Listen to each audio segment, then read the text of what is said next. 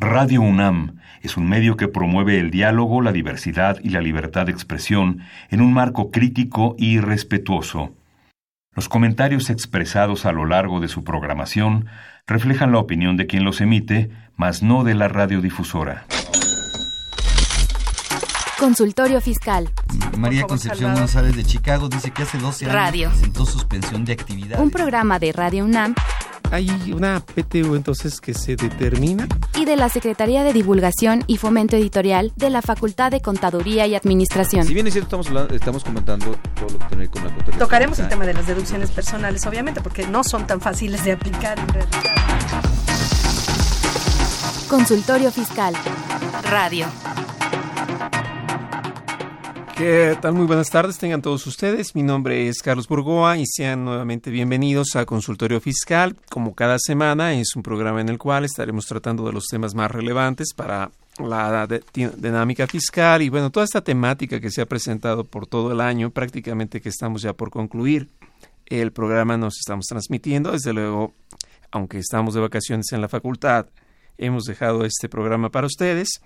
Y hoy vamos a platicar precisamente del resumen fiscal.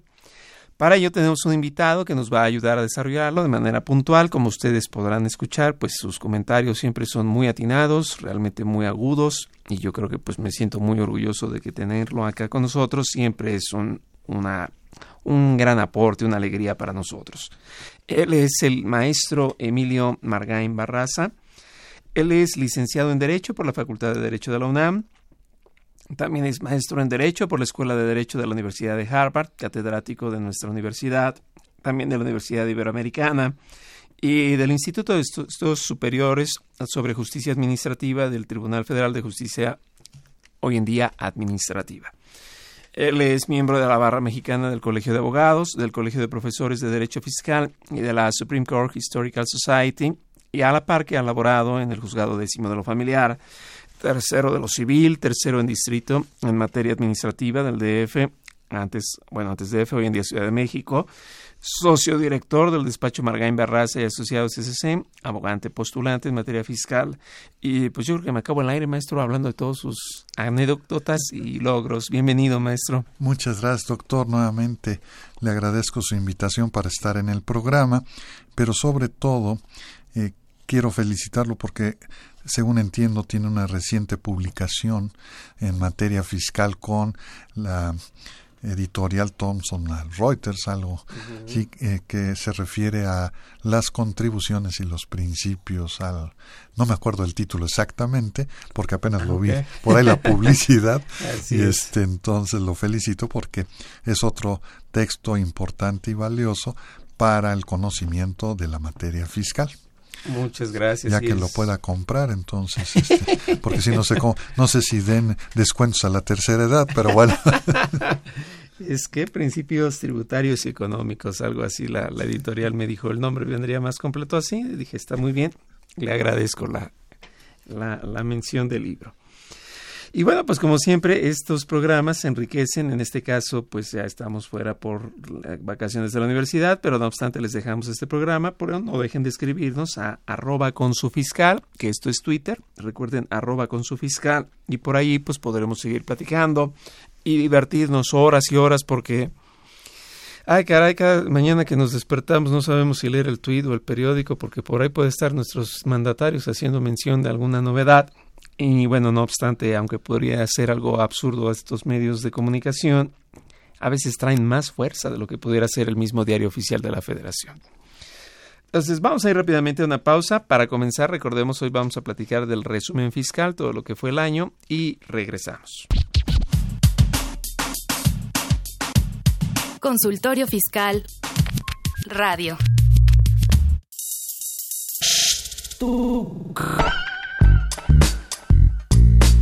Si estás interesado en este y otros temas de consultorio fiscal, ingresa a tu navegador y escribe Radio UNAM. En la página principal, da un clic en 860 de AM, que se encuentra en la parte superior derecha. O si lo prefieres, da un clic en Programación AM y selecciona Consultorio Fiscal Radio, donde podrás acceder a nuestro contenido seleccionado. Suscríbete y podrás reproducirlos cuando quieras desde tu iPad, tablet o celular. Síguenos por Twitter.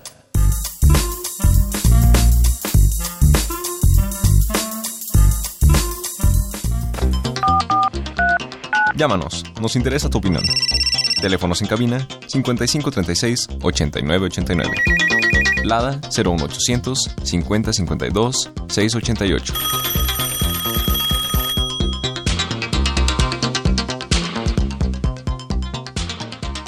Muy bien, ha sido un año bastante complejo. Yo creo que ha sido lleno de emociones fuertes.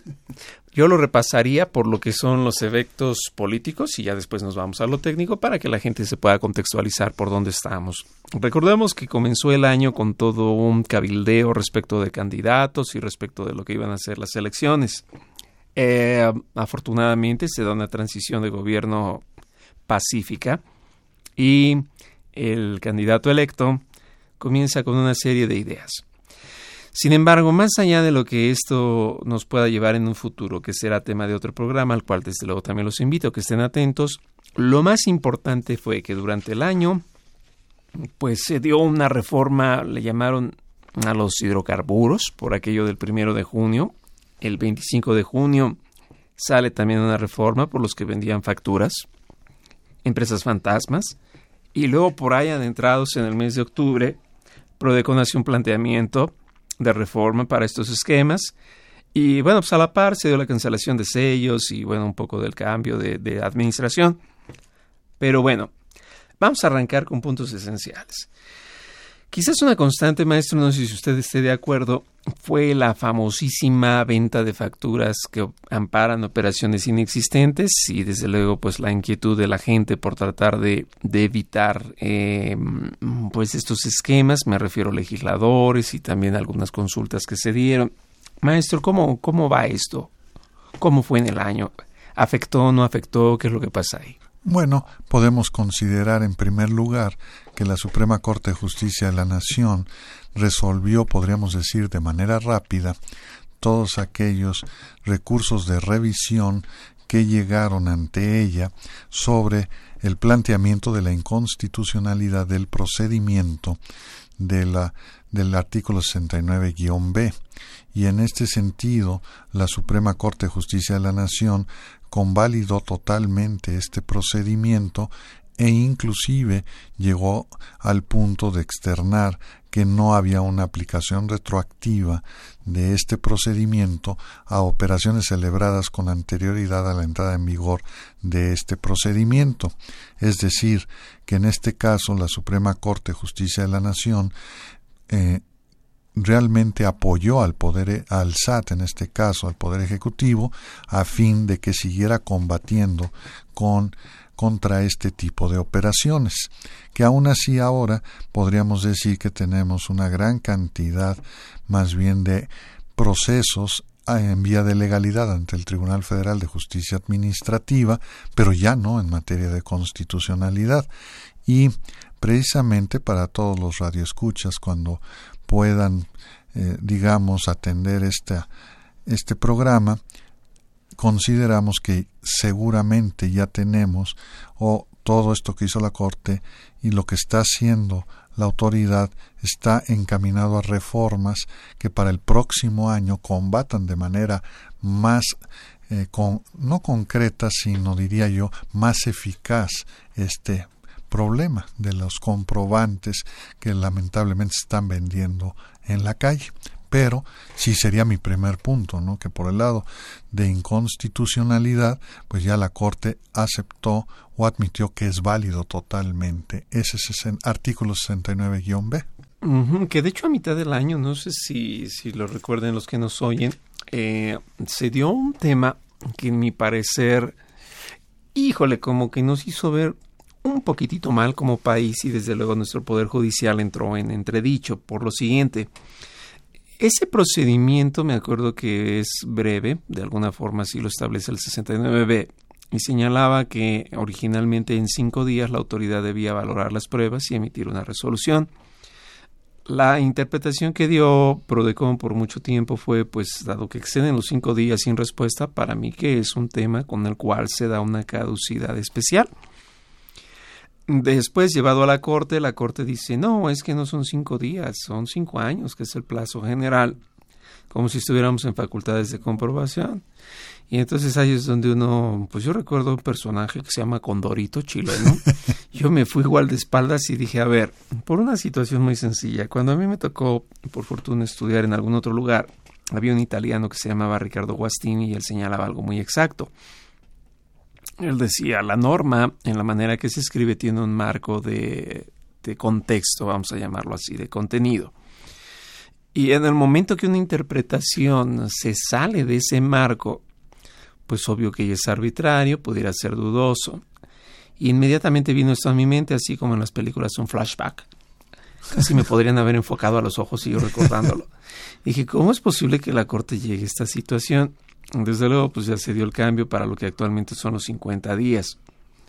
Entonces ahí es donde yo empecé a reflexionar un poco sobre el tema. Desde luego me quedo corto con lo que muchas otras mentes brillantes podrían de pensarlo, pero al punto que voy es, la diferencia entre las políticas públicas y lo que se acaba escribiendo en derecho como que es abismal. Una cosa es lo que yo como Estado quiero y otra cosa es lo que digo. Si yo digo que son operaciones inexistentes conforme a la teoría básica del derecho, me refiero al civil, que es de donde nace la figura, pues es un acto que no tiene el consentimiento o no tiene el objeto. Que simulación de actos es otra cosa porque ya hay un contrato, ya hay una fuente de obligaciones. ¿Qué quiero hacer notar con esto? Ojo, yo no estoy a favor de que se vendan facturas, porque tampoco me fui a parar en foros para decir no a la reforma de Prodeco. No, no, yo tampoco estoy de acuerdo y por eso creo que esa reforma era buena, pero más allá de lo que yo pienso. Se parte, maestro, con toda esta serie de situaciones, eh, pronunciamientos bizarros de la Corte, perdón la palabra, pero es real. Eh, ¿Se está partiendo el Estado de Derecho que tenemos? Bien, lo que está sucediendo, sí, lamentablemente, es que no estamos encontrando, yo no diría apoyo, sino, digamos, eh, confianza en el Poder Judicial Federal por los distintos tipos de fallos que están dando, no solamente con el artículo 69-B, sino en otras materias del ámbito fiscal tanto formales como sustantivas, y considero que efectivamente ha estado creciendo esa, esa consideración de los tribunales de actuar por deferencia en favor del Ejecutivo. No es un argumento que le diría yo nuevo, en Estados Unidos tiene años discutiéndose hasta dónde deben llegar los límites de la deferencia en la interpretación de las leyes, en la aplicación de las leyes, y en este sentido creo yo que aquí el problema precisamente es el de la deferencia, hasta dónde debe llegar.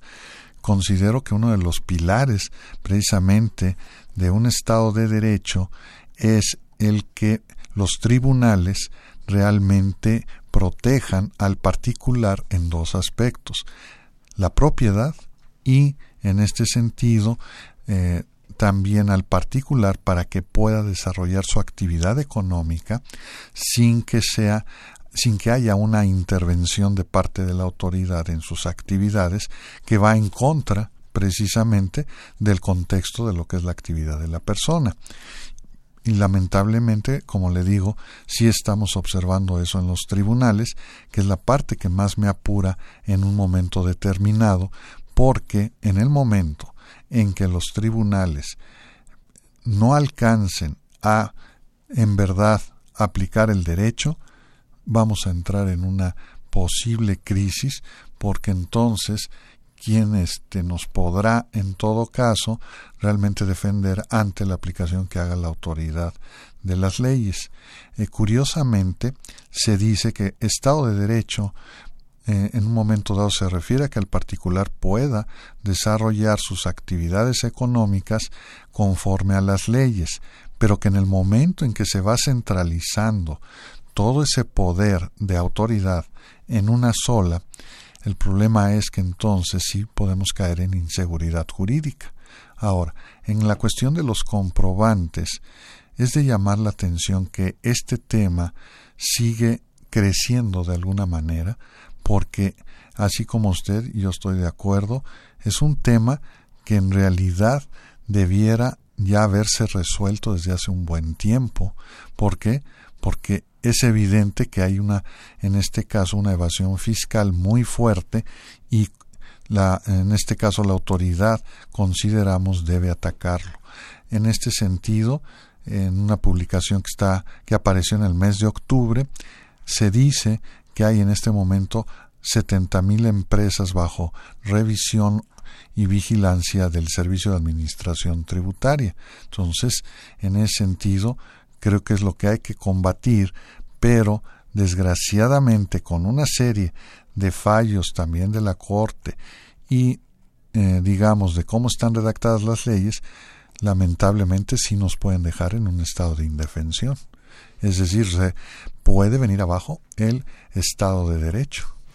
Ahora, hay una, una, situación muy importante, porque si bien este tema afectó al país por todo el año, la venta de facturas y todo el mundo salía enlistado, y luego empezaron a salir, o sea, yo vi que pasaron dos cosas. Ah, no, sé si usted coincide conmigo.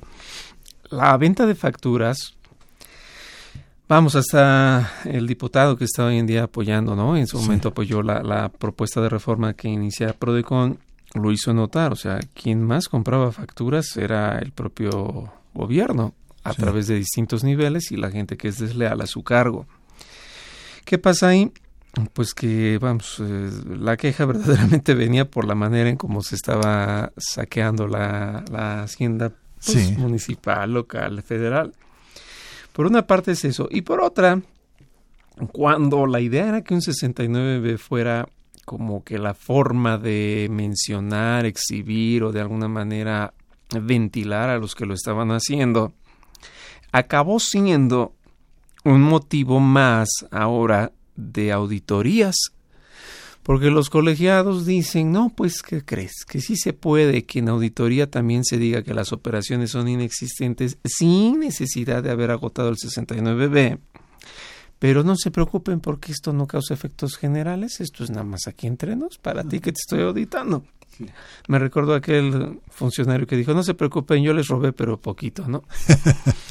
Entonces, como que todo se ha desvirtuado, porque de por sí, si bien no estaba del todo escrito perfectamente como no lo hubiéramos deseado, digo, en aras también de apoyar que no se vendan facturas, pero me hubiera gustado que estuviera bien escrito el artículo 69b, dejó de ser un motivo de, exhibición de la que, los, que lo hacen, para ser un argumento más para determinar contribuciones, porque pues bien me echaban atrás las deducciones y al grado de que decía el SAT, este no presentó el anual, por lo tanto no tiene activos ni personal, ya cerrado.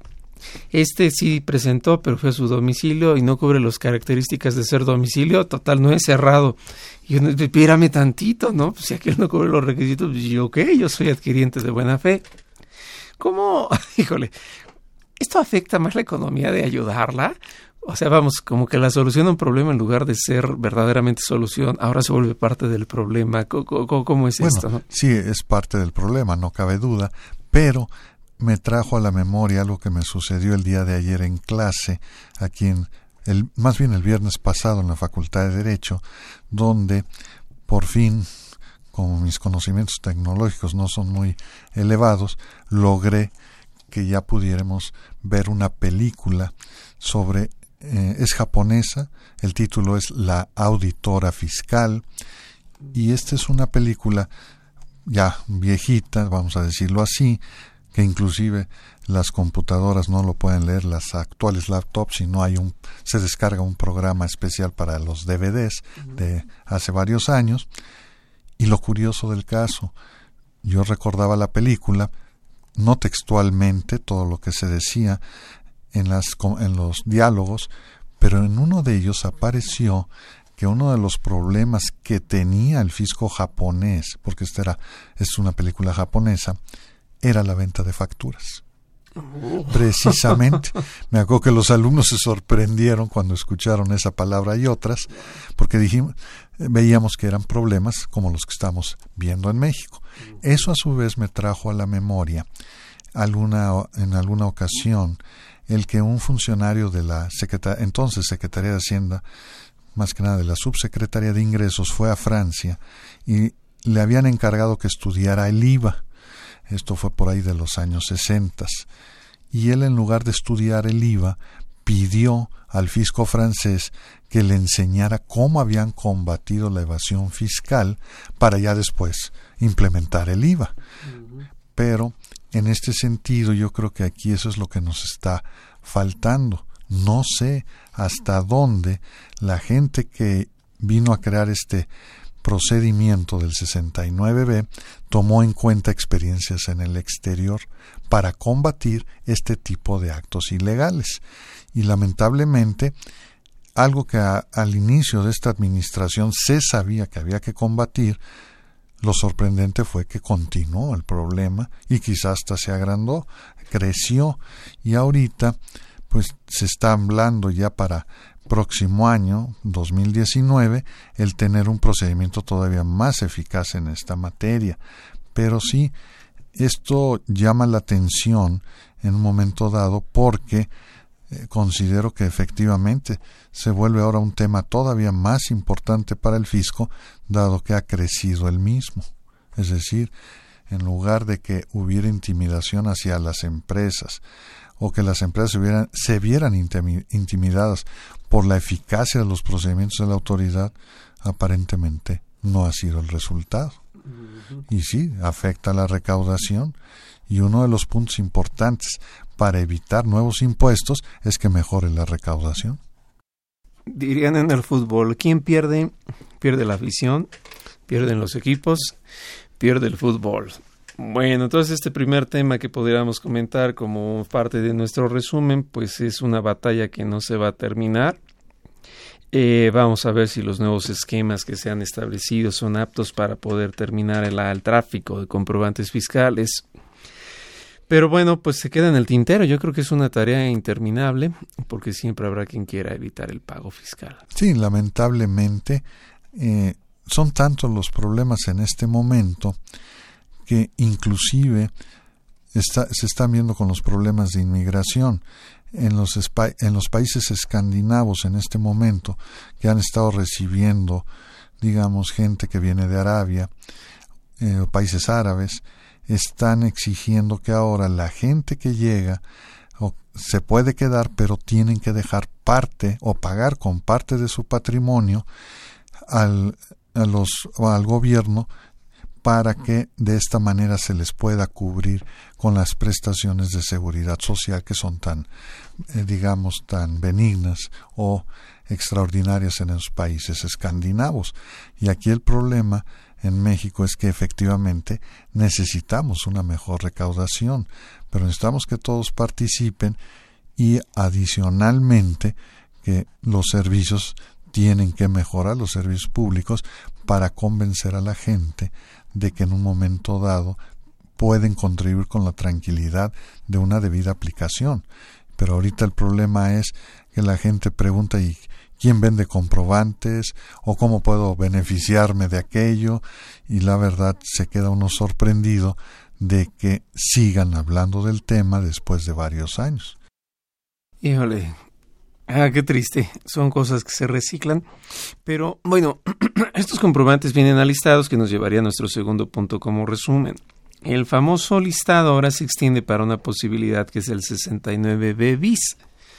Quiere decir que alguien se pudo haber transmitido eh, pérdidas de forma indebida y básicamente ya estaríamos en el campo de lo que son el grupo de empresas, porque incluso la norma, es decir, el 69B bis, se refiere a que se entiende por grupo de empresas pues lo que señala la propia ley del ISR, creo que pues por ahí del artículo 20, 29, no lo tengo presente ahorita de momento, pero vamos, por ahí está, que son aquellos que tienen una tendencia accionaria superior al 51% y actividad preponderante, pues aquella que se refiere al 45 del reglamento del Código Fiscal.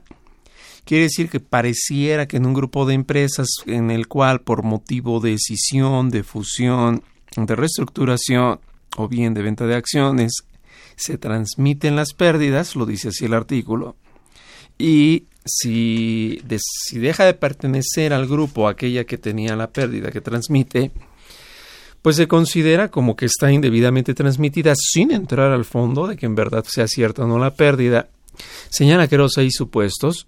El primero de ellos es que en los primeros tres años se haya generado una pérdida cuya deducción superior que lleva a la pérdida pues proviene de las operaciones con partes relacionadas y que sea pues, una cantidad enorme, y la otra es que si pasaron los tres años, pues igual, siempre y cuando se haya incrementado más de un 50 del año anterior.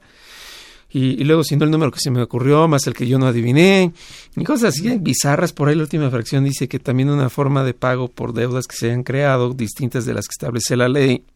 Y yo digo, pues de qué cuál forma distinta de la que establece la ley.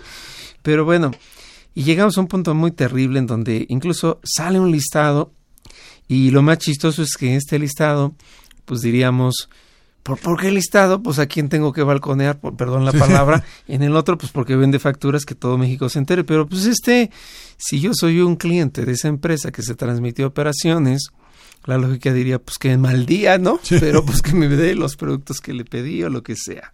Uh, vamos a una pausa, pero dejo la pregunta en el aire para que regresemos y la comentemos. Ahorita regresamos.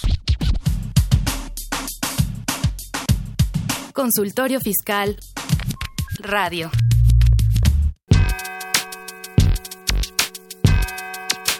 ¿Los impuestos le causan problemas? ¿Dolor de cabeza? Ay, ¿qué le puedo decir? ¿Problemas de estrés? Uh -huh. ¿Malestar estomacal? Ay. ¿No puede dormir? ¿Cuenta ovejas hasta el infinito?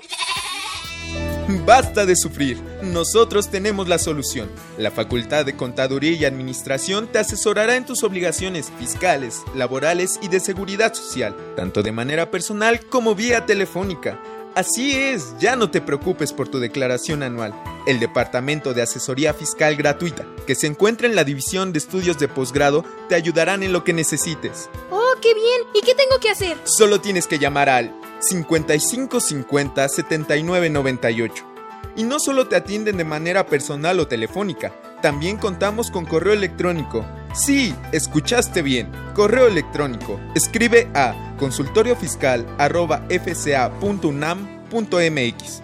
Con toda la ayuda que tendrás por parte de asesoría fiscal gratuita, tus malestares se irán al...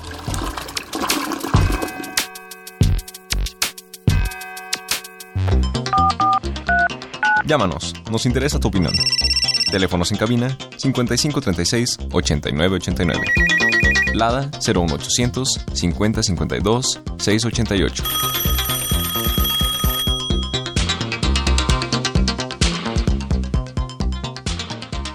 Perfecto. Bueno, pues veíamos entonces que ahora con el 69 bis, que es aquello de los que transmitieron indebidamente las pérdidas, sale un nuevo listado. Platicaba yo antes de la pausa que, pues, aquel listado, pues, ¿a quién voy a espantar?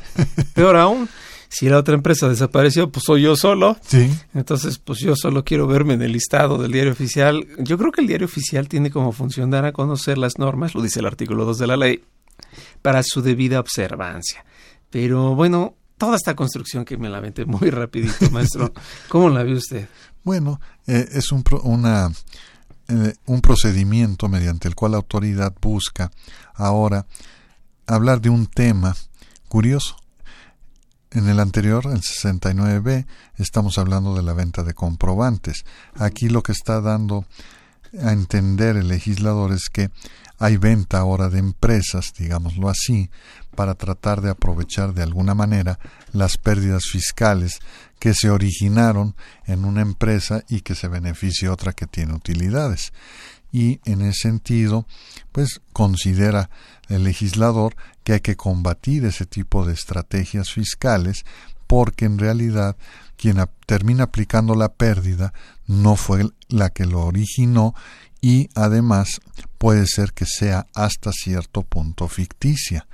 En este sentido, eh, puede tener razón la autoridad, pero quizá el camino que debieran seguir es otro, no tanto el de un procedimiento como este que vamos a publicarlo, porque por lo bien que dice usted, pues ahora sí que aunque lo publiquen será para que alguien se vea ahí mismo y se sienta hasta cierto punto satisfecho, porque al fin y al cabo sabe que anda en otro tipo de actividad. En ese sentido, yo creo que también aquí es de llamar la atención que la propia autoridad fiscal no ha logrado realmente combatir este problema, reducirlo sensiblemente ante el temor de que los ah, que tendrían los contribuyentes que incurrieran en este tipo de actos de ser sorprendidos por ellos. Entonces, aquí, insisto, yo creo que el problema es de preparación para, en un momento dado, combatir este tipo de estrategias fiscales, porque también ah, se ha escuchado cada tipo de ofrecimiento eh, que es totalmente indebido y con el cual no estamos de acuerdo, pero que llama la atención la forma en que lo han estructurado. Y el fisco, en este caso, pues debe establecer mayores digamos, recursos materiales, económicos y humanos para poder combatirlos debidamente.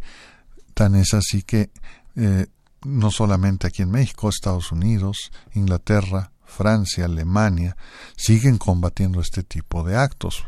¿Por qué? Porque muchas veces en un momento determinado lo de menos es la pérdida, sino el punto es cómo estructuraron todo un negocio. Y en este sentido, por ejemplo, ya tenemos alguna complicación en materia de pérdidas que habría que estar analizando con la ley de ingresos sobre hidrocarburos, donde hay un distinto tipo de pérdida, de cómo determinarla en relación con el tipo de extracción que están haciendo, donde a una se le da beneficios de 10 años, a otra de 15, entonces se está, digamos, cayendo en un estado hasta cierto punto de incertidumbre para ver cómo aplicar la ley. Y las pérdidas, como usted dice, efectivamente, hay que analizar bien quién realmente la sufrió para que ella la pueda aplicar. Pero ya si van a vender, pues ahora sí que hay un problema. Y el procedimiento, pues la verdad, podría ser bajo el método ordinario, sin necesidad de un procedimiento específico como el 69 bis, sino en un momento dado con una auditoría, pero bien desarrollada. Ahora, que en un momento dado quieren ahora sí que anunciarle a la gente quienes andan haciendo esto indebidamente para que no tengan ningún tipo de operación con ellas, pueden hacerlo, pero no sé qué eficacia tenga para en verdad combatir este tipo de problemas. Porque, bueno, aquí se ven como dos problemas, bien lo dice usted, si la recaudación no ha sido óptima o en ciertos momentos de la historia del país no son óptimas, pues exige más eh, funciones, pero yo creo de sustancia, no de procedimiento. Por ejemplo, me pienso un poco comparado con los Estados Unidos. Para allá, eh, vamos, para ellos también existe la famosa pérdida, aunque no con ese nombre, pero al final es el mismo concepto, es la misma noción. Ahora, ¿qué sucede? Si ellos, conscientes de que la recaudación pudiera verse afectada porque alguien con pérdida, pues obviamente está evitando el pago, ellos tienen algo que le llaman el famoso carryback. ¿Qué significa eso? No es otra cosa más que aplicar la pérdida de ejercicios anteriores a lo que se vaya dando presente, igual a 10 años, pero con una pequeña diferencia. Ellos dicen cada año se puede aplicar hasta un 80% del resultado a pagar. Quiere decir que yo por fuerza, si fuera una empresa, una corporación americana, tendría que pagar por fuerza el 20% del impuesto que sale. Como que ellos ya lo tienen un poco pragmático desde antes. Aquí no, aquí se les permite todo y pues la empresa va y pierde y pierde y pierde una y órale y se lo pasa todo. Como que va haciendo el guardadito de un lado para el otro. Y lo peor del caso, me parece a mí, como que el 69 bis va al 2 por 1. ¿Qué quiere decir el 2 por 1? Porque sin meterse sobre la pérdida verdaderamente, al momento de publicarla, no da tiempo de saber si era buena o no. Es indebida la transmisión, no surte efectos esa transmisión. Desde luego le dan la oportunidad de que el contribuyente pueda, diría Juan Gabriel, de que recapacitara esa oportunidad. y si no, ahí sí lo dice, se le hará auditoría a través de revisión electrónica. Pero lo lamentable es que nunca estuvo en debate si la pérdida era procedente o no, me refiero si era real. Simple y sencillamente, pum, va con todo. Entonces aquel que se aplicó la pérdida sin haberse sabido si en sustancia era procedente, la lógica es que al aplicarse, pues le surge la multa del 30-40% del 76 del Código Fiscal, si es que lo auditan electrónicamente. Entonces, como que es un jaloneo muy rápido, de alguna forma dos por uno, porque sin tocarse el fondo, de todas formas se anula la pérdida porque en el otro no surtió los efectos. ¿Esto es verdaderamente denotativo de un Estado de Derecho? No, yo pienso que no, porque precisamente eh, se está complicando todo de tal forma que el particular no tiene certeza de cómo va a actuar en su actividad económica y sobre todo cómo va a ser la aplicación de los impuestos, pensando totalmente de buena fe, pero lo han ido complicando y lamentablemente no vemos, eh, digamos, en el futuro, en realidad, una verdadera reforma al sistema tributario mexicano, a las leyes fiscales, sobre todo, diría yo, impuesto a la renta, que corresponda a la realidad que estamos viviendo. Ahí sí, lamentablemente, puede haber casos donde sí, las pérdidas puedan ser cuantiosas, pero hay un punto donde tarde o temprano, si esa empresa va a obtener una ganancia, lo único que está difiriendo porque está invirtiendo en equipo, en crecimiento en general de la empresa, pues sí, de momento habrá una pérdida, pero tarde o temprano habrá una utilidad. Lamentablemente aquí es donde es lo que falta, y no lo comenté hace rato. En Francia, cuando fue este funcionario al que me refiero, le entregaron copias de estudios y análisis que hicieron los, eh, en este caso los funcionarios franceses, para ver cómo funcionaba una empresa o un particular cómo ejercía su actividad, de tal forma que le permitía en todo momento saber cómo, eh, digamos, tratar el caso de cada contribuyente.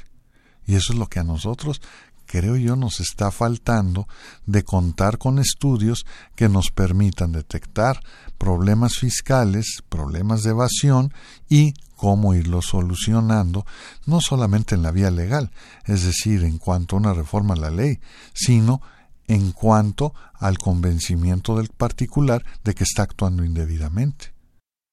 Es decir, como que podríamos un poco quizás resumirlo así entonces, mientras el 69B, que es los eh, facturas que no son reales, em, los FDI, pues que no son reales, tiene como referencia la materialidad, el 69 bis pareciera que tiene como referencia la razón de negocios, como que sí, es ya de veras, ¿no? Exacto. Ay, caramba, pues entonces hay que estar muy atentos, ya si nos escuchan y tienen varias empresas, por chiquitas que sean, porque no crean que solamente son de los emporios, hay que cuidar las pérdidas y cuidado con que no, pues que la pasas para acá y la empresa se liquida y casi lo, hay gente que se corrompe y dice, yo te la liquido, no pasa nada. Híjole, sí pasa, ¿no? Claro. Y pasa todo. Es que uno de los puntos más importantes que yo eh, considero aquí es que en muchas de estas llamadas estrategias fiscales, en realidad, la gente que las propone no realiza un trabajo totalmente comprensivo de cuál va a ser el efecto no solamente fiscal, sino puede ser en otras ramas o ámbitos del derecho y que eso va a traer, a, vamos a ir al traste lo que se esté haciendo. Y además uno de los puntos que en realidad tenemos que ubicarnos y entenderlo de mejor manera es el ámbito empresarial con sus efectos económicos, que luego no los entendemos del todo y la autoridad tampoco, porque crear un negocio, desarrollar un negocio no es sencillo. Entonces, aquí mucho de lo que se necesita es una asesoría. Estaba leyendo precisamente en, una, en un periódico español el que despachos ingleses están comprando despachos de otros países en materia, digamos, de abogados. Y lo que se estaban encontrando era que precisamente todo esto es muy complejo el crear un negocio y como consecuencia el pago del impuesto iba a sufrir el mismo efecto. Y entonces el abogado, sobre todo el abogado, junto con el contador, pues tienen que entender el ámbito sustantivo de las operaciones, el ámbito económico, para poder desarrollar bien, si, no, si usted gusta, no una estrategia, pero sí una organización que les permita de manera eficiente lograr la actividad de la empresa el pago debido de los impuestos y que su utilidad sea lo más grande. Hay un fallo del Tribunal de Impuestos de Estados Unidos que dice que ni, el ni la autoridad está obligada a establecer leyes con el solo fin de cobrar más impuestos, como tampoco el particular está obligado a organizar sus operaciones a fin de pagar lo menos posible. Entonces, el problema es cómo llegar al punto intermedio que traiga beneficio para todos. Híjole, es un arte realmente. Vamos a ver si. Híjole, cada fin de cada inicio de sexenio es como cada inicio de mundial. Este es el bueno y, y nos descalifican, pero esperemos ahora sí llegar por lo menos al quinto partido. Vamos rápido a una pausa, regresamos, tenemos más temas para comentar.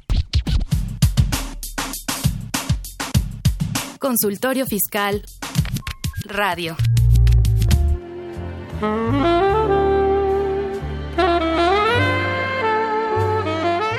Bésame despacito. Que dure como un juicio fiscal.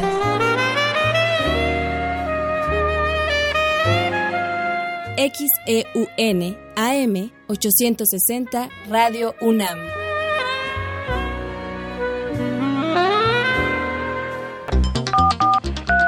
Llámanos, nos interesa tu opinión. Teléfonos en cabina 5536 8989. Lada 01800 5052 688.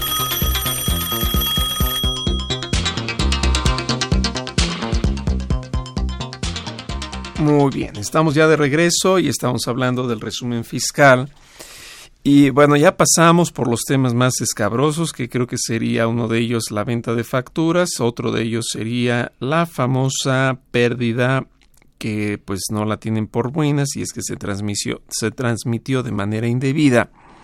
Y pues llegamos a un tercer punto, que es propiamente el de la regla 2.1, nada más lo checo bien porque estoy ya como 2.7.1.35.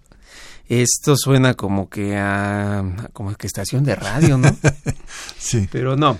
¿De qué trata esta regla? Bueno, durante el año estaba como que ahí viene el lobo, ahí viene el lobo y no llegaba. Eh, estamos en un tema más sencillito, que es el famoso complemento de pago.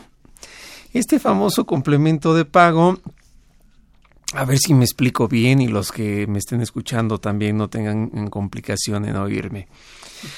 La historia es así, yo tengo un comprobante fiscal, ya superamos todas las barreras, este sí es de Adebis, este sí vale, yo lo pago, pero obviamente vamos a pensarlo así, yo soy quien lo emite, yo espero que alguien me lo pague, y la lógica sería que hasta ahí era en antaño la dinámica.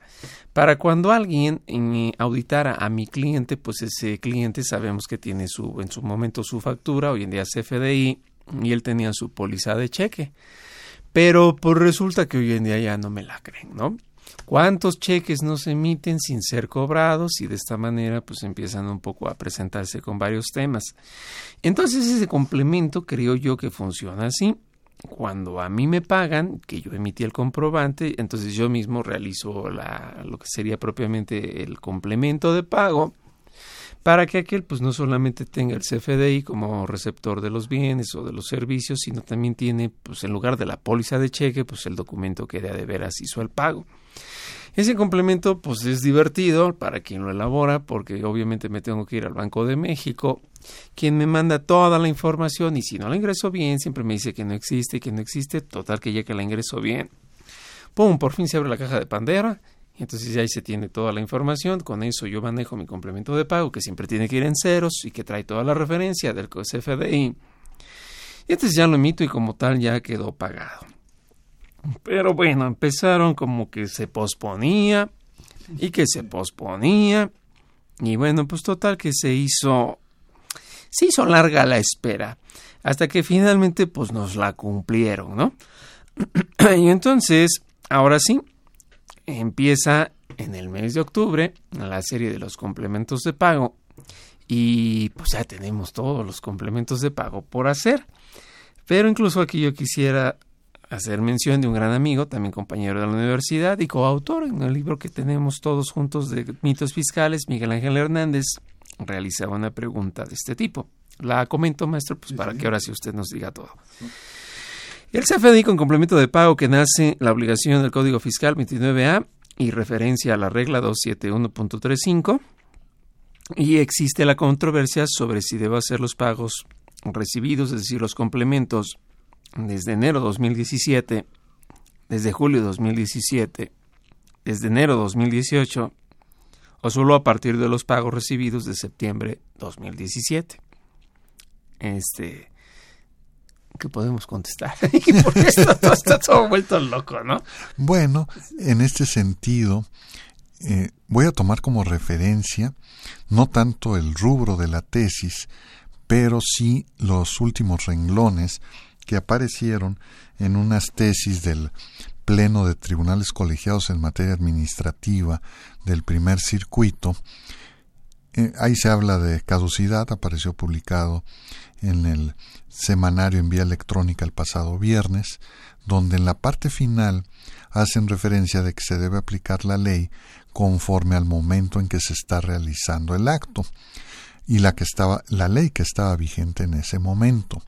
Aquí, como hemos visto, en la cuestión no solamente de los complementos de pago, sino en otros problemas del CFDI, ha sido que se ha venido difiriendo la entrada en vigor en un momento dado, cómo cumplir con esa obligación que establece el código, pero a través de, en este caso, de la resolución miscelánea.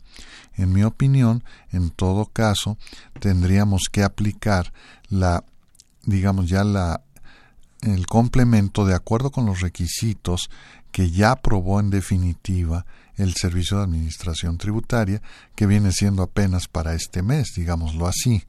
Entonces, en ese sentido, todo lo anterior, en mi opinión, no sería obligatorio para los particulares porque precisamente no había una certeza y sobre todo una opinión definitiva del SAT sobre los requisitos para emitir esos complementos de pago y en un momento dado pueden decir bueno es que había normas eh, digamos reglas que estaban en vigor sí pero fueron modificadas o bien se dijo que entraban en vigor tiempo después.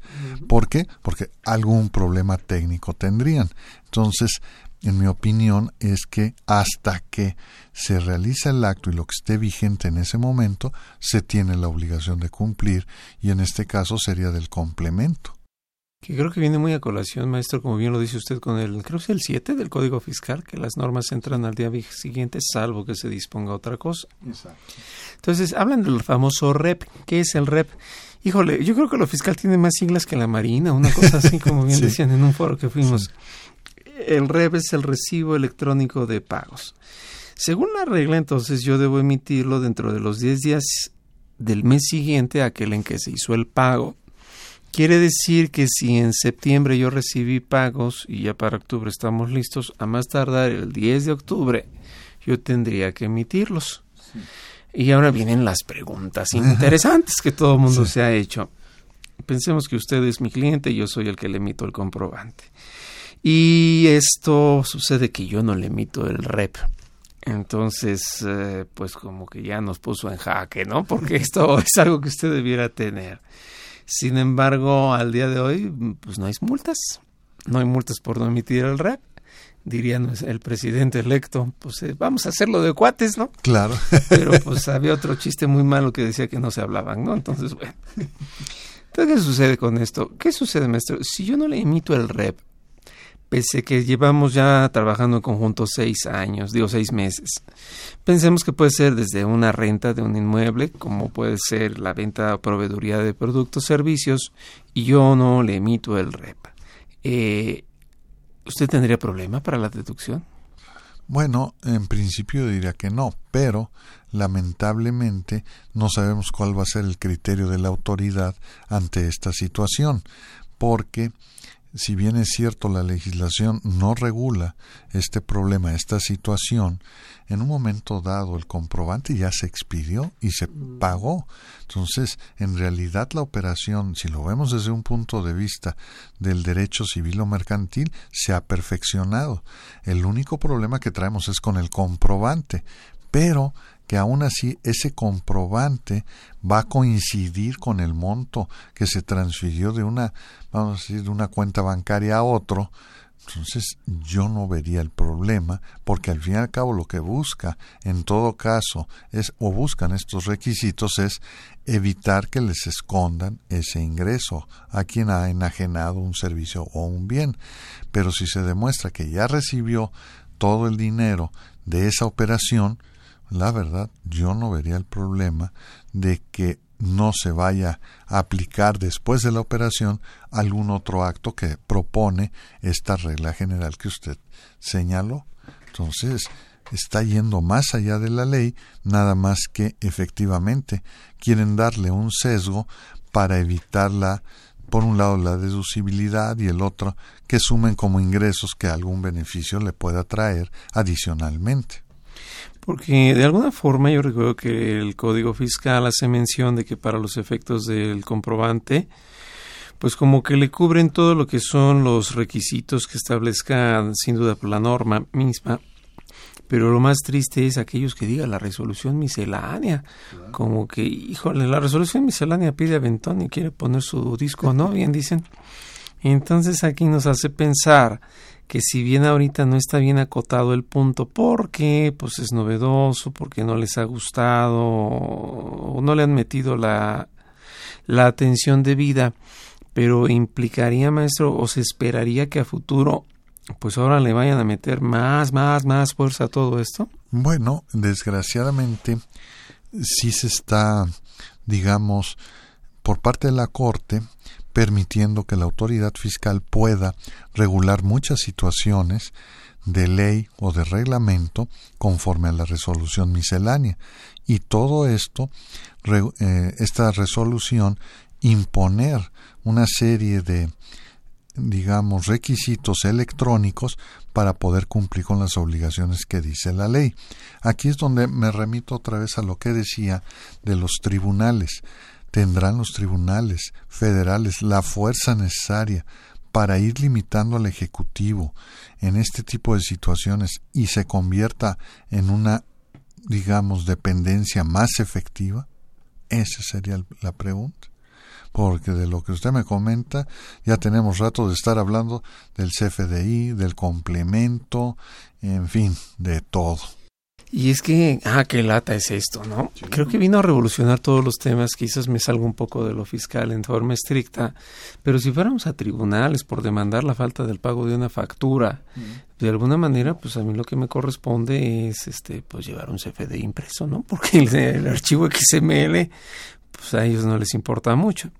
Entonces ya lo imprimo, la representación impresa, lo llevo. Pero si aquel se exceptúa en un juicio con el REP, este, ese ya sería indubitable, ¿cierto? Claro. Porque si ya no tendría, creo yo, pienso, forma de dudar, ¿no? Porque pues es tanto como el timbrado. Pues lamentablemente mucho de lo que tenemos en nuestros procedimientos del tipo que sea en materia fiscal también puede pasar en la administrativa, pero aquí afecta directamente al particular, consiste en que en un momento dado ya lo electrónico va a tener plena validez. Sí, como que va a superar, ¿no? Los límites de lo escrito. Sí. Tienen obviamente como que un pues una fijación muy rara, ¿no? Por los medios electrónicos. Pero bueno, entonces, además de que no es parejo, porque creo que si yo voy a un restaurante y me dan propiamente pues mi ticket para que vaya a facturarlo, sí. Eh, pues ahí no aplica el rep, ¿no? Pues allá, allá, allá, se pagó. Exacto. Que creo que son las particularidades que nunca se ha comentado del tema como tal.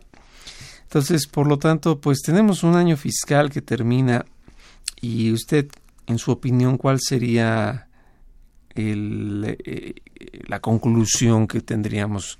Estamos en déficit, me refiero de normatividad, de, de criterios, de respuestas fiscales, o estamos en un superávit.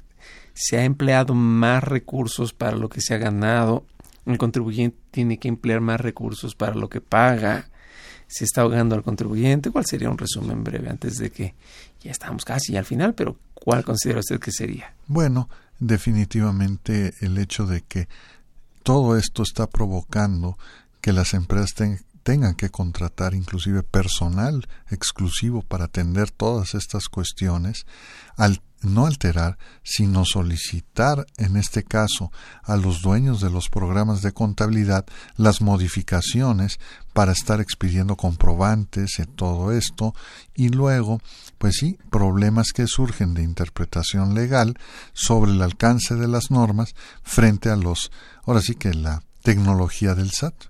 Y ese es el problema que desgraciadamente estamos viendo que se acerca día más día, porque en este momento la autoridad está actuando casi por sí sola, pero aunque se van a los tribunales, muchos no quieren ir y el punto es qué va a pasar con ellos. Ay, que Dios nos ampare a todos, ¿verdad? Pero bueno, ya estamos en diciembre. A todos los que nos escuchan, les deseamos que pasen unas fiestas muy agradables en compañía de su familia. Desde luego una Navidad con armonía, con paz y con mucho pavo o lo que quieran comer, pero por favor no se limiten. Ahorita que se puede, quién sabe qué, qué pase después. Quizás se levanta de malas Trump y se acabó todo. Esperemos que no sea así. Eh, muchas gracias, maestro, por su presencia el día de hoy con nosotros, todo su aporte. No, gracias a usted por invitarnos.